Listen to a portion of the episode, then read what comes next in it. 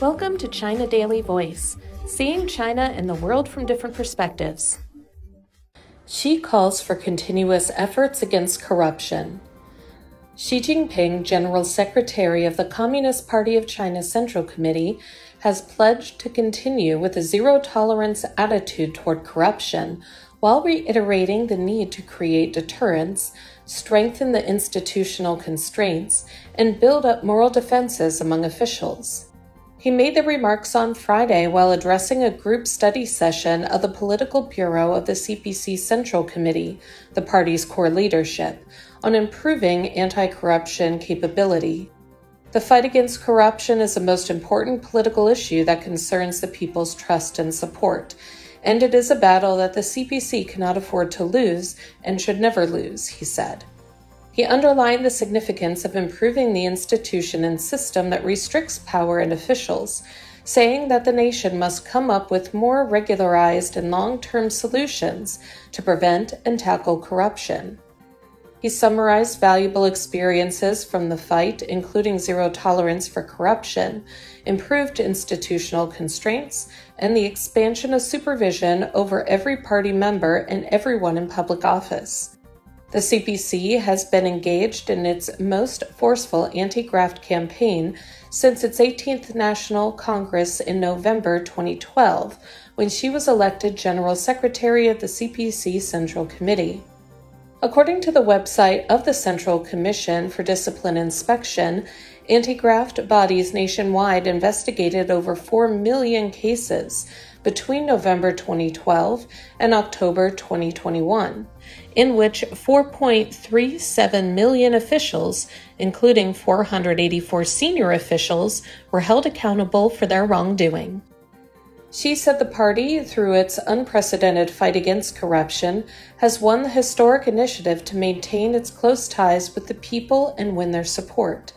He compared the anti graft fight to a fight against pathogens that could weaken the party's advanced nature and damage its purity, saying the fight is extremely complex and difficult and that the party cannot afford to make any compromise.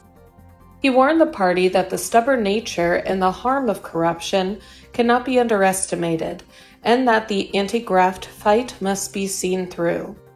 The centralized and unified leadership of the CPC Central Committee must be strengthened, and the party's political, organizational, and institutional strength should be carried forward, he said.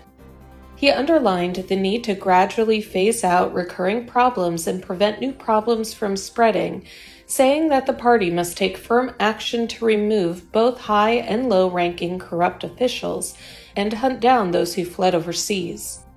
It is important to focus on key areas and sectors, resolutely investigate corruption that spreads through sectors or systemic corruption, and effectively prevent and diffuse risks that are associated with corrupt behavior, he said.